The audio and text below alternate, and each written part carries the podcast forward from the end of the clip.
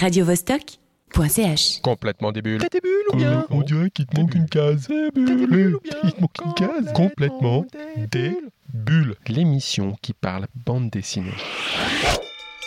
Un petit village isolé dans la nature. Des habitants repliés sur eux-mêmes. Des croyances et un peu de surnaturel. Et une jeune fille qui aimerait s'échapper et aller voir ailleurs. Voici quelques mots-clés pour décrire l'univers dans lequel nous emmène la nouvelle BD de Peggy Adam, Mcla, aux éditions Atrabile. Comme à son habitude, l'autrice genevoise nous sert une histoire qui ne finira pas forcément bien. Et des personnages qui croisent parfois des fantômes. c'est plutôt des morts vivants. Une artiste qui aime la nature et propose une histoire qu'elle qualifie elle-même de naturaliste. Une histoire qui ouvre les portes à beaucoup de questions et de réflexions. Mcla, une bande dessinée de Peggy Adam. Salut Peggy Bonjour John. C'est quoi ce titre euh, Mcla qui vient de sortir chez Atrabile Oh, alors euh, Mcla est un titre très mystérieux. Et euh, en fait, la seule qui pourrait répondre à sa signification, c'est ma fille, parce qu'elle l'a inventé quand elle avait trois ans. Ah, ça vient de là alors le titre. Voilà, ouais. Alors- C'était un, un personnage qu'elle, euh, qu'on avait inventé toutes les deux. Alors c'est l'histoire d'une jeune femme qui vit dans un village isolé et qui rêve de franchir cette forêt environnante qui semble impénétrable. Est-ce qu'on pourrait présenter l'histoire ainsi? C'est un peu comme ça que, que tu ferais le pitch, comme on dit. Euh, oui. Enfin, c'est, oui, c'est une, une jeune femme adolescente qui a. euh, moi, je la situe entre 15 et 18 ans, disons, qui est un peu rebelle et effectivement, elle, euh, elle vit dans un hameau. Et y a le, le- elle essaye de, de s'enfuir, de se, de se sortir du, du carcan de, de cette, de cette micro-société en fait, qui a érigé des règles. euh, un petit peu restrictive, surtout pour les femmes. Euh, donc voilà, elle veut, se, elle veut s'émanciper de, de tout ça, quoi. Alors voilà, nous y sommes. Cet endroit, ce village, perché un peu en haut des montagnes, très isolé, c'est où ce village si tu devais le situer? On ne sait pas vraiment où c'est. Est-ce que ça a de l'importance finalement? Non, au début, je voulais vraiment le situer en Suisse. Euh, bon, j'ai utilisé une architecture euh, suisse pour, euh, pour pouvoir le créer. Et ce hameau, c'était une, une copine qui m'avait invité dans son, dans son chalet, qui est dans un hameau en Suisse alémanique. Je crois qu'il s'appelle Grimsel, mais je ne suis pas sûre. Et euh, j'ai utilisé les, bâtiments qui sont là-bas pour, euh, voilà, pour, pour me rappeler un petit peu de la géographie du lieu. Quoi. Mais j'avais pas vraiment non plus envie de le, de le limiter à la Suisse, parce que sinon, comment dire, c'était... hum, Bah, j'avais pas envie de me limiter, quoi. Euh, j'avais envie qu'elle traverse cette forêt et qu'elle arrive dans un monde complètement, complètement différent ensuite. Alors voilà, cette jeune fille perdue dans ce village, quelque part. Et quand finalement? Est-ce que ça a de l'importance? On sait euh, Quand c'est? Euh, non. en fait, on sait pas grand-chose. Ni qui sont vraiment ces personnages. Ils n'ont pas de, de nom. Le seul qui a un nom, c'est Mkla, qui est une sorte d'entité euh, protectrice de la nature. Alors voilà, est-ce que, est que je me permets de- de lire ce qui est marqué dans le, dans le, dans le document de presse Oui, MCLA, une entité vengeresse dont les lois régissent, entre autres choses, les rapports entre humains et non-humains. Alors quand la loi n'est pas respectée, c'est mille fléaux qui s'abattent sur le petit village. MCLA, c'est quoi finalement? C'est c'est une sorte de dieu de la nature ou euh, est-ce qu'on est, on est, on est proche de quelque chose comme ça ou? Hum, ben, Mkla, il habite, il habite. Il, il existe surtout dans, le, dans la tête des habitants du, du hameau. C'était plus euh, une sorte de, critique des, religions. Euh, je suis athée, euh, agnostique et compagnie. Et j'ai remarqué que les religions étaient surtout là pour,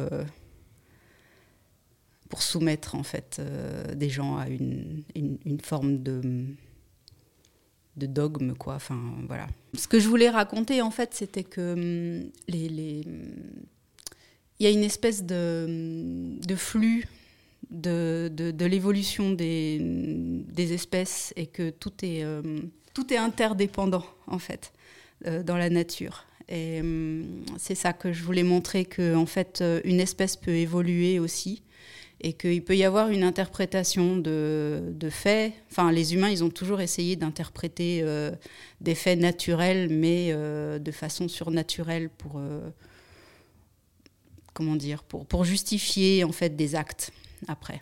Et puis en fait, M-Class, c'est des vols des tourneaux, quoi. C'est après, voilà, on peut l'interpréter un petit peu comme on veut. On peut y voir une entité surnaturelle ou pas dans la nature, il y a pas mal de choses qui peuvent paraître surnaturelles. Donc euh, voilà, je comprends que euh, autrefois, quand euh, la science était un petit peu moins présente, on pouvait imaginer effectivement les vols des tourneaux comme des, comme des sortes de masses fantomatiques un peu et, qui pouvaient faire un petit peu peur. quoi. Et là, c'est le cas aussi, donc chacun pourrait croire en M-Cla un peu comme il le veut, c'est ça? Euh, oui. Parle-nous un peu de tes sources d'inspiration pour ébaucher un, tel scénario. C'est vrai que c'est très dense, quand on t'entend parler, on, le sent aussi, à la lecture, c'est le cas, parce qu'en fait, ça nous emmène à beaucoup d'endroits. Alors, on parle de la nature, du monde animal, des croyances, de féminisme, d'émancipation, de survie, de la vie, de la mort. Beaucoup de thématiques, c'est très dense, c'est très agréable à lire. Ce qui est surprenant, c'est que finalement, c'est assez fluide. Et c'est vrai que bah voilà, ce scénario-là, Comment, euh, voilà, comment il vient en tête quelles, sont tes sources d'inspiration? Alors, si j'ai bien compris un peu la lecture, peut-être plein de choses. Dis-nous peut-être un peu plus sur ce côté-là. Euh, alors, euh, ma source d'inspiration principale, c'est quand même mes randonnées en montagne. c'est vraiment l'occasion de laisser libre cours en fait à plein de réflexions. Donc euh, c'est vrai que ça tourne un peu en boucle dans, la tête. Je ne sais pas comment sont les autres randonneurs, mais euh, chez moi c'est un petit peu ça. Donc euh, et ça me, voilà. Déjà quand j'étais adolescente, mes parents habitent au, au, pied du Jura et j'allais grimper à la montagne et j'allais sur les craies avec bah, des fois avec des copains, mais plutôt toute seule. Et ça m'a toujours permis de faire le point sur les choses, en fait, la montagne. Bon, c'est un symbole assez fort euh, en général, la montagne. Donc euh, voilà. Oui, il y a des éléments qui peuvent paraître assez, assez surnaturels des fois. Euh. quand on se fait surprendre par un orage et qu'on est, qu'on est en montagne, on se dit que c'est un peu notre dernière heure, quoi. Donc, enfin, voilà, toute proportion gardée. Mais la, la, violence et la, et la, cruauté, en fait, de, de la nature est, est égale à sa beauté, en fait. Donc euh, c'est aussi ça que je voulais montrer. Que dans ce hameau, ils sont confrontés vraiment à, tous les éléments. Et bon, bah là, ils se déchaînent un petit peu. ça y va. Euh, et eux ont l'impression que euh, voilà, c'est quelque chose qu'ils ont fait de travers. Et effectivement, je montre qu'il y a des choses qui ont été faites de travers. Mais est-ce que c'est vraiment à cause de ça? Parce qu'ils n'ont pas suivi la loi? Parce que parce qu'ils n'ont pas suivi les règles, que la nature va se déchaîner. Euh, bon, la nature, elle est là et elle s'en fout, en fait, qu'il y ait les humains ou pas. quoi. Est-ce que c'est correct d'y voir une résonance avec l'urgence climatique ou euh, pas forcément? Bon, On pourrait l'interpréter comme ça. Je pense qu'au au fond, c'est quelque chose qui, quand même, me, me, tracasse, on va dire. Et euh, voilà, je suis comme tout le monde. Je vois bien qu'il. Enfin, non. Certains ont, un fort déni par rapport à ça, mais euh, je vois bien que la, nature se transforme et qu'il y a de, plus en plus de, cyclones, de tsunamis, de séismes. Euh, il se passe quand même pas mal de choses, quoi. Et la Terre est vivante, en fait. Donc, euh, est-ce que l'homme a accéléré le processus ou est-ce que de toute façon c'était dans l'état des choses? Moi, je suis pas scientifique, donc en fait, j'en sais rien. J'avais envie de te demander, euh, est-ce que tu trouves que ça finit bien ou est-ce que ça finit mal Alors, pour les personnages, ça finit pas très bien. En même temps, ils existent sans exister, euh, ils ont les yeux vides, mais ils sont quand même toujours là. Donc, euh, est-ce qu'ils viennent des zombies ou est-ce que c'est juste les ombres d'eux-mêmes, où ils sont vidés juste de leur substance et voilà. Mais euh, moi, je trouve ça, enfin, ça se finit pas si mal que ça. Quoi. Les animaux sont là, euh, ils, ont, ils ont pris la place des humains. Et puis, en fait, ça fait partie du cycle, euh, du cycle des choses. Quoi. Et ces zombies, justement, qui apparaissent à un moment et qui prennent de plus en plus d'importance dans l'histoire, ils sont, ils sont là pourquoi Pour rappeler la présence des, des âmes, des disparus qui sont toujours avec nous, des, des, des gens qui, qui sont morts? Oui, j'aime bien faire ça. J'aime bien avoir les morts à côté, de, mes personnages et ils leur parlent. Et c'est quelque chose que j'avais déjà fait dans, dans mes autres, dans mes autres bouquins, dans les, dans plus ou moins. Et j'aime bien avoir les morts avec moi. j'aime bien avoir les membres de ma famille et rêver d'eux et, me dire que voilà, tant qu'on pense à eux, ils sont vivants quelque part.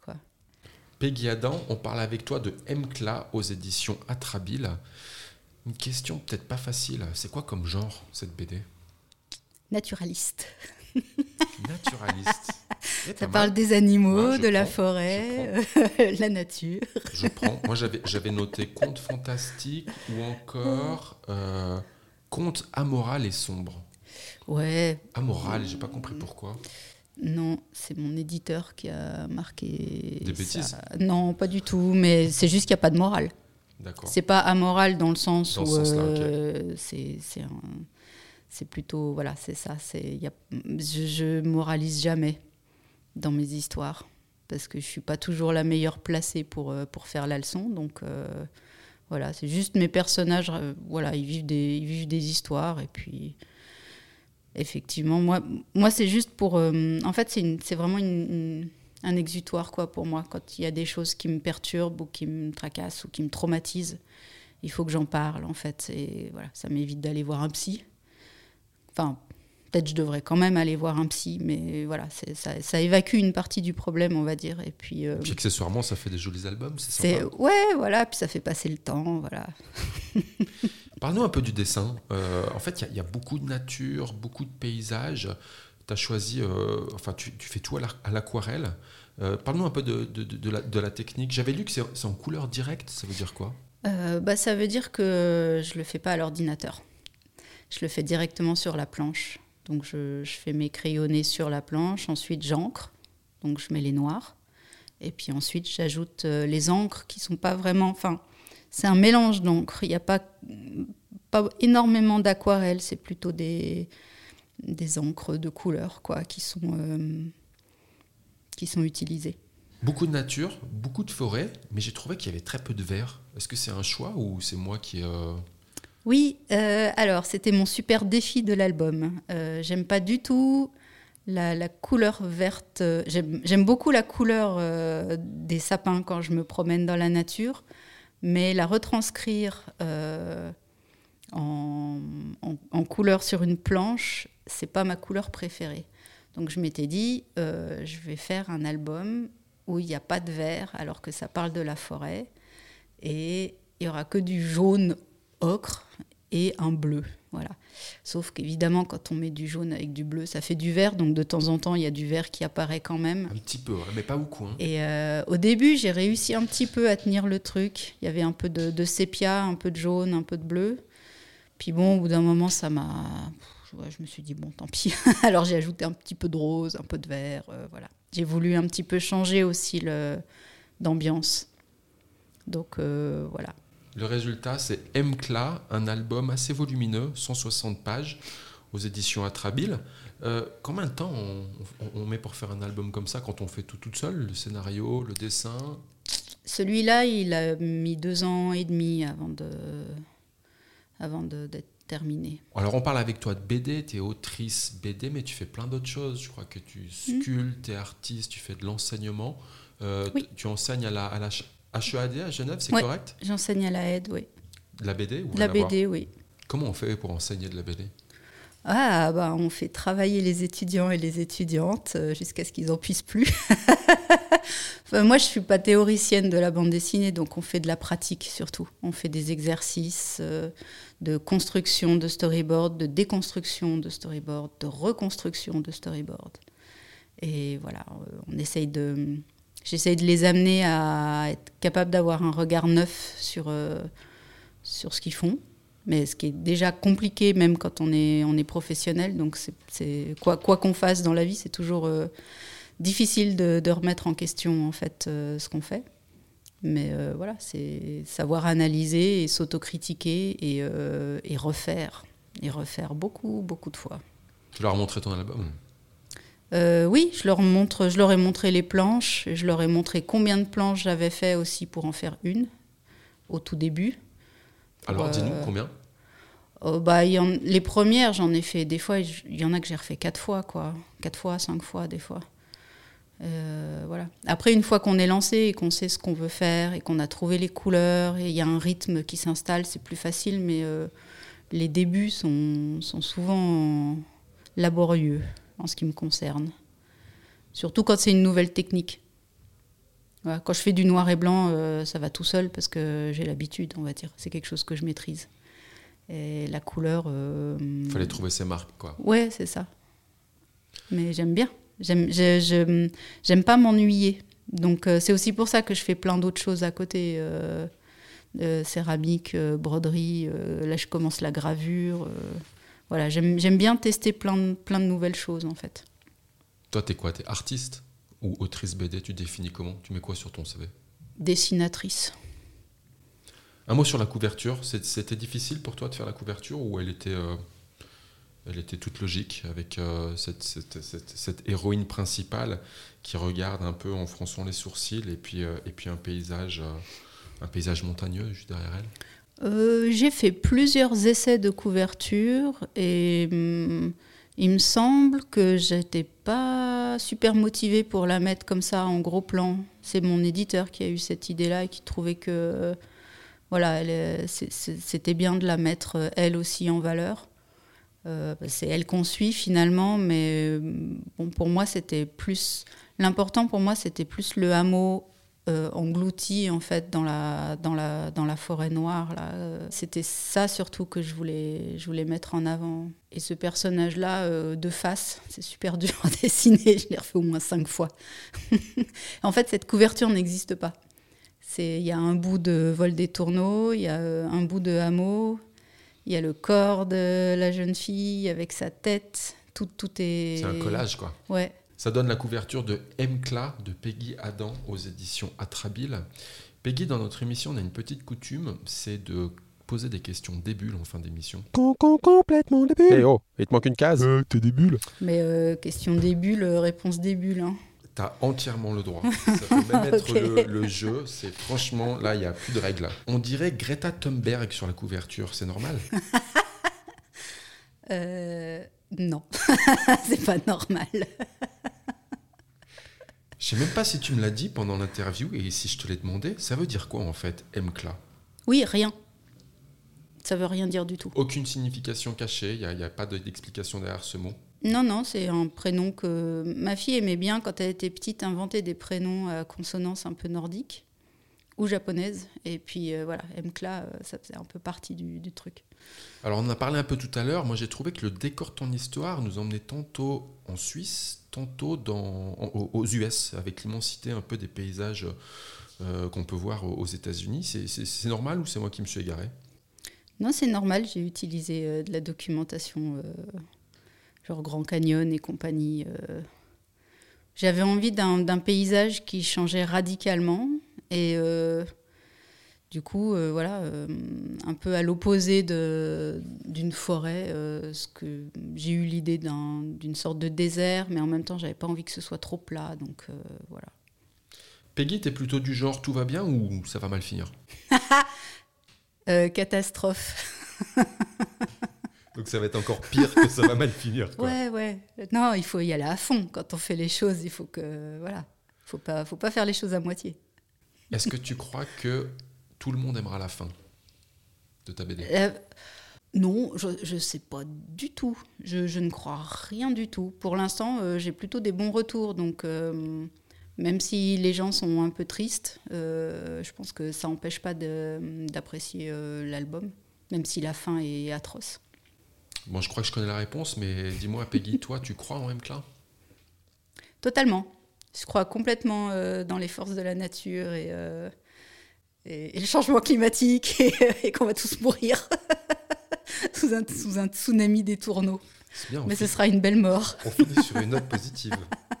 Mais oui, en beauté. Avant tout ça, peut-être, est-ce que tu peux nous conseiller une, une, bonne BD que tu aurais lue Tu lis des BD, toi? Tu en as une euh, sympa, autre que la tienne, que tu as lu récemment, à nous conseiller euh, en fait, euh, pas, pas de nouvelles bandes dessinées. Voilà. Il y a une BD que je relis de temps en temps, que j'aime bien. Il y a plusieurs, en fait. Il y a Le Conte démoniaque d'Aristophane, que je trouve euh, sublime. et qui est une BD tout en noir et blanc et qui est voilà, qui est très belle et que je relis, je relis de temps en temps. Et puis là récemment j'ai relu Nonomba aussi de Shigeru Mizuki, sur euh, l'enfance de Shigeru Mizuki quand il était avec une nounou qui était très superstitieuse et qui lui racontait plein de choses sur les yokai. Et voilà. Tu nous laisses deux très beaux conseils de lecture. Peggy, si je te dis euh, M. Clatrabil, tu dis quoi? Euh... bah, C'est des bulles, quoi. bah, je crois qu'on peut finir là-dessus. Écoute, Peggy, c'était un vrai plaisir de t'avoir dans l'émission. Merci, à bientôt. Euh, oui, au revoir, à bientôt.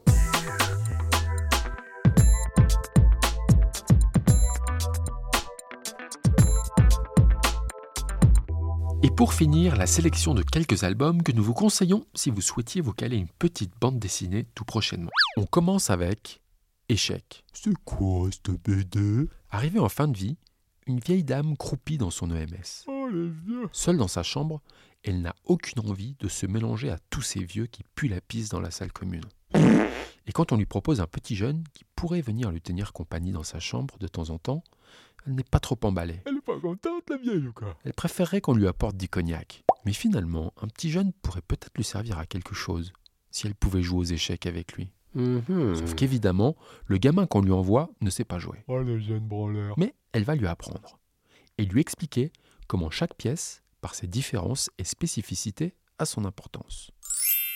Comment chaque coup est à la fois un coup d'attaque, de défense et de stratégie. Et bien sûr, comment gagner. Boum Comme dans la vie, aux échecs, il y a des points et des pièces maîtresses et chaque mouvement provoque le suivant. Honnêtement, une de nos meilleures lectures de l'année jusqu'ici. Des personnages attachants, un scénario original et ultra bien embriqué et un découpage parfait. C'est drôle, émouvant et profond. Cette BD s'appelle Échec.